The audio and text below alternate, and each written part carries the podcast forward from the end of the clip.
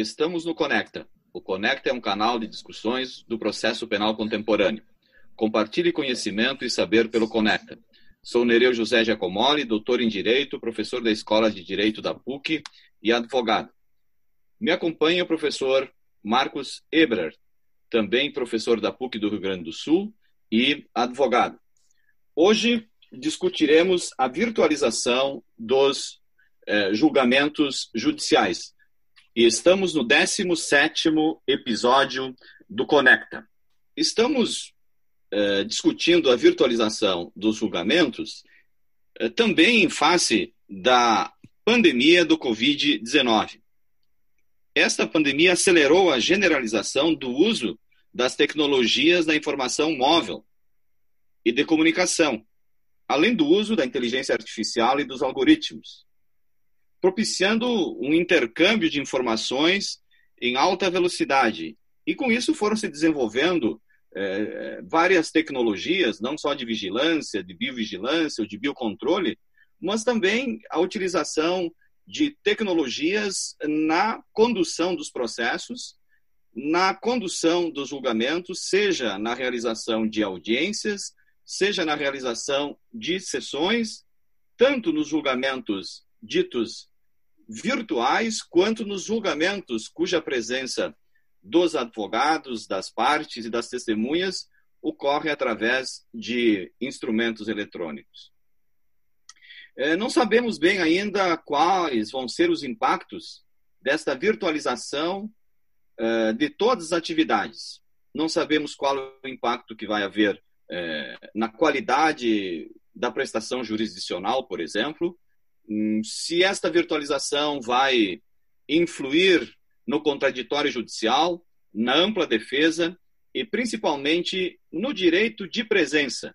Direito de presença do acusado, de estar com não só de estar na presença do juiz, mas estar na presença do juiz juntamente ao lado do seu defensor. Tá? Então, essa digitalização de tudo certamente vai produzir um outro resultado na, na prestação jurisdicional, seja ela nas decisões eh, interlocutórias, seja ela nas decisões de mérito, principalmente nas sentenças e, e nos, nos acórdãos.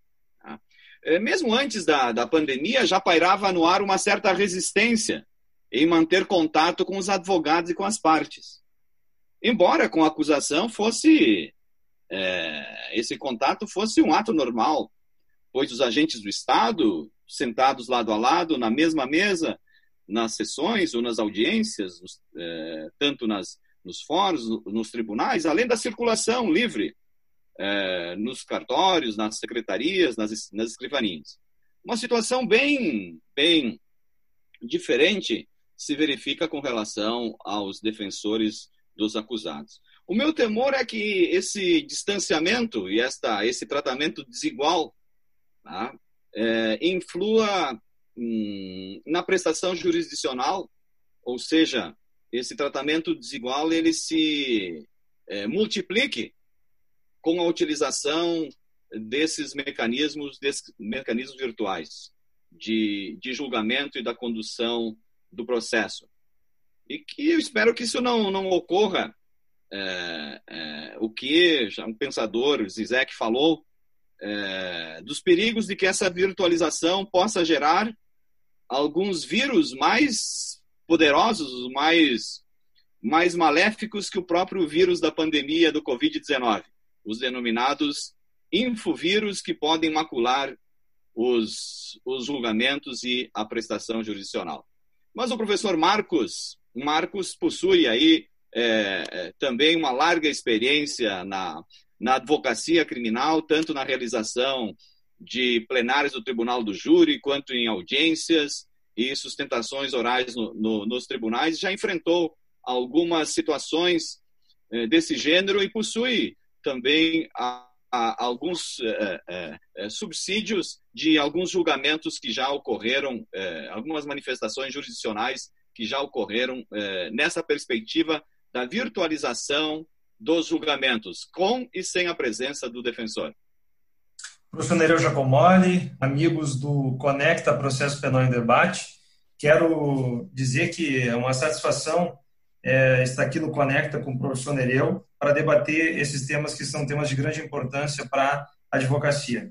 Em relação à questão da virtualização dos julgamentos, além dessas preocupações trazidas pelo professor Nereu Giacomoli, eu acho que nós poderíamos já destacar é, é, de arrancada que nós poderíamos ter aí um problema de constitucionalidade formal. Muito embora não seja a minha ideia aqui discutir isso, mas até que ponto o CNJ e os tribunais eles podem é, legislar sobre como acontecem as audiências, mesmo que nós tenhamos algumas disposições no Código de Processo Penal que é, estejam e indiquem essa linha em relação à, à videoconferência ou à virtualização e isso já aconteça em alguns, em alguns casos. Mas, de outro lado, nós temos um problema de constitucionalidade material. Por quê?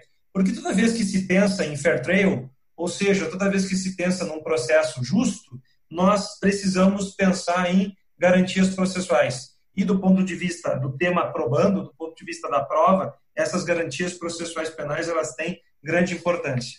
E eu divido essa discussão em relação à virtualização dos julgamentos entre esses, esses julgamentos por sustentação oral que estão acontecendo nos tribunais e, num primeiro momento, é, foram muito afoitos em algumas circunstâncias, porque muitos julgamentos eles simplesmente aconteceram, tá? independentemente da oposição do advogado, aconteceram sem sustentação oral, e agora nós já temos uma flexibilização dos tribunais em relação à oposição do advogado é, àquela sessão sem sustentação oral. Mas a minha preocupação também é com as audiências.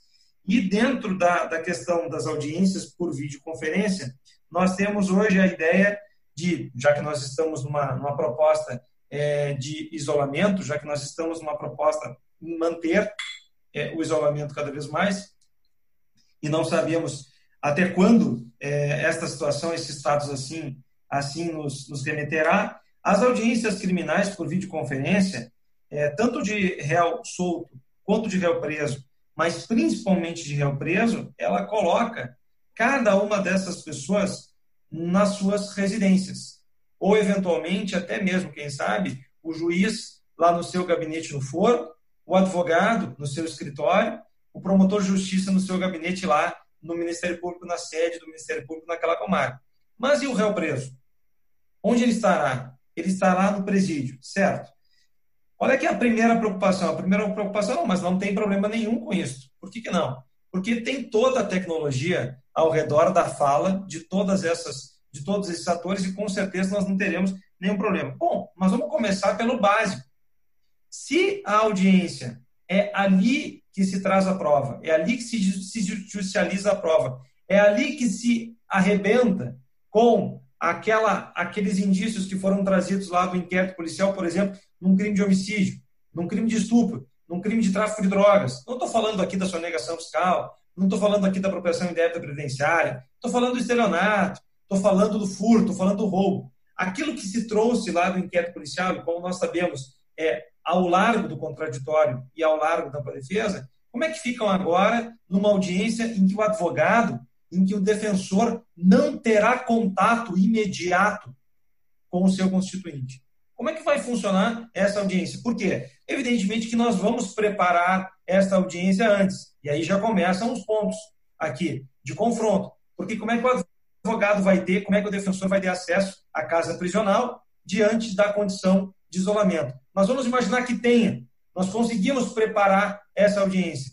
Como é que eu vou ouvir uma testemunha que, por exemplo, professor Nereu, me traz um fato relevante na hora da audiência. Como é que eu tenho contato? Como é que eu faço isso no dia a dia, esquecendo que nós estamos no Covid? No dia a dia, eu estou ali com o meu cliente, estou conversando com o meu constituinte e ele vai me dizer: essa testemunha referiu isso, porque justamente eu tenho um processo, ela tem um processo trabalhista contra a nossa empresa e a ideia dela justamente é falar isso por conta de que aconteceu tal circunstância. Ou seja, estou aqui criando um factoide. Bom, como é que nós fazemos isso lá na audiência? Imediatamente.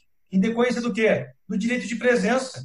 Em decorrência do quê? Do contraditório. Em decorrência de que o réu tem direito, olha, por qualquer estatuto jurídico nacional ou internacional de presença na audiência. E, é claro, de poder influenciar a decisão judicial. Então, nós estamos aqui realmente assim um problema é, que, na minha opinião, ele não é muito maior, evidentemente, que um problema de saúde, não se, não se discute isso, mas um problema de saúde, né, um problema de saúde pública, ele não pode subverter garantias constitucionais. Então, aqui, é, eu tenho é, me oposto bastante a essas audiências por escrito, tenho feito oposição também fundamentada é, em relação a, aos julgamentos no tribunal, os julgamentos virtuais, e ultimamente, inclusive, até mesmo misturando os assuntos aqui um pouquinho, mas já dando também uma ideia de um tema que a gente pode, na sequência, discutir, é que eu tenho enfrentado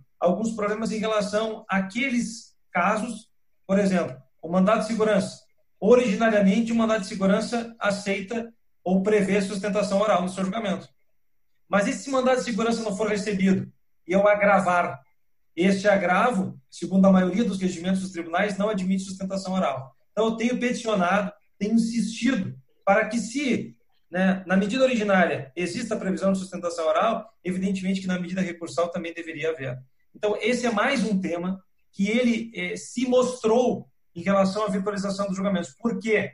Porque nós estamos percebendo os tribunais trabalhando, nós estamos percebendo, o que é muito bom, mas é preciso se ter cautela em relação a quem está, é, é, é, é, quem está no centro do processo, que não é um objeto, né? mas é um, um, uma pessoa, uma pessoa humana, como dizia hoje o professor Manuel Valente aqui no doutorado em Ciências Criminais da PUC, uma pessoa humana e com ela inerente uma série de garantias processuais que devem ser respeitadas no mundo todo. Me parece, professor Marcos, que nós temos é, várias situações diferentes. Né? Nós não somos contra a utilização dessas novas tecnologias e desses mecanismos para o aperfeiçoamento da, da prestação jurisdicional, na condução dos processos, realização de audiências, sessões de julgamentos. Mas é, é, uma situação é a virtualização do julgamento, é, isso é sem que, o, o, onde os votos uh, dos ministros eles são proferidos sem que o, as partes, seja Ministério Público e Defesa, possam fazer a, a, sustentação oral.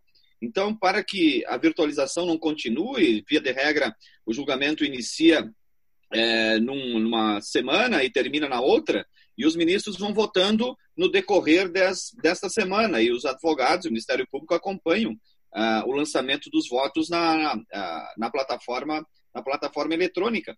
Nessa virtualização dos julgamentos, não há nenhuma possibilidade de, de, de, de participação, de presença de contraditório eh, das partes.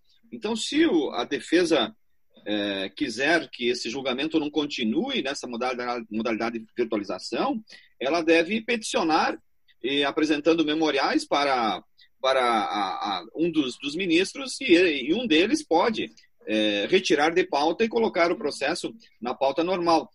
Mas também não há uma obrigatoriedade de, de, de julgador fazer isso. Então, essa virtualização é, dos julgamentos. A outra situação é a participação, né, como o professor Marcos falou, nas, é, nas audiências é, no primeiro grau e nas, nas sessões nos tribunais.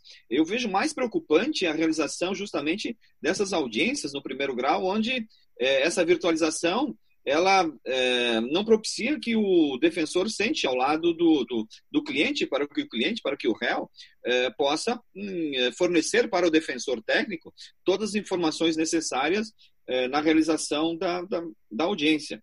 Com relação às, às sessões virtuais, a, a, a presença é, do, do acusado ela não é, não é obrigatória, não é tão relevante quanto a sustentação oral, do, do próprio advogado, do, do próprio defensor, defensor técnico, que pode fazer esta, esta sessão é, trasladando-se para a sala, para a sala de, de sessão. Não vejo tanto prejuízo nessas sessões dos tribunais, nas sessões virtuais, é, com, aliás, essas não, não na virtualização do julgamento, onde não se possibilita a sustentação oral, mas nesses julgamentos online, com a sustentação oral dos, dos próprios advogados. Acredito que é, essa, o afastamento, aí, o isolamento, ele precipitou o que nós teríamos daqui a 5, 10 anos, né? precipitou a virtualização. É claro que nós estamos assim num limite e que eu espero que com o tempo a, a, toda essa utilização desses mecanismos eletrônicos também se compatibilizem com as garantias, com as garantias é, essenciais da, da, ampla defesa e, e principalmente do, é, do contraditório, como bem o professor Marcos explicou, o contraditório não é só aquele contraditório formal de se manifestar sobre o que a outra parte disse, mas o contraditório na perspectiva de contribuir né, na construção da decisão, seja ela decisão de primeiro grau, seja ela na decisão é, de segundo grau. E nós, é, professor Nereu, nós estamos ainda num, ainda se nós quiséssemos avançar para o dia a dia dessas audiências, além da questão da comunicação do advogado com o seu constituinte, nós temos, por exemplo, a questão dos problemas técnicos, né, que acabam eventualmente prolongando a audiência. Ou imagina para argumentar que a testemunha, no meio do seu, da sua fala, do seu testemunho, perca a sua conexão. Imagina uma testemunha com, com a câmera desligada, como eu tenho visto acontecer em audiência, e a identificação da testemunha. Mas o pior, as testemunhas todas convocadas para o mesmo horário de audiência. Ou seja, todas as, todas as testemunhas, professor Nereu, assistindo a fala uma das outras. Ou seja, nós tivemos uma quebra completa em relação em relação a, a, a, isso, a tudo aquilo que nós crescemos no processo penal em relação ao julgamento justo, nós tivemos algumas quebras em relação a, a, a essas audiências, em relação a esses julgamentos. Evidentemente que aqui não se está se opondo à tecnologia, antes ao contrário, nós devemos aprender muito com isso. Esse é o 17 episódio do Conecta, em que nós estamos falando sobre os caminhos viáveis, mas também é, apresentando e levantando críticas para que se possa ver, então, a partir disso, os caminhos, os caminhos viáveis em relação a todo esse movimento de virtualização. Estamos no Conecta, processo penal em debate, comigo, o professor Nereu Jacomoli. Um abraço a todos e até a próxima quarta-feira, às 18 horas, no 18º episódio.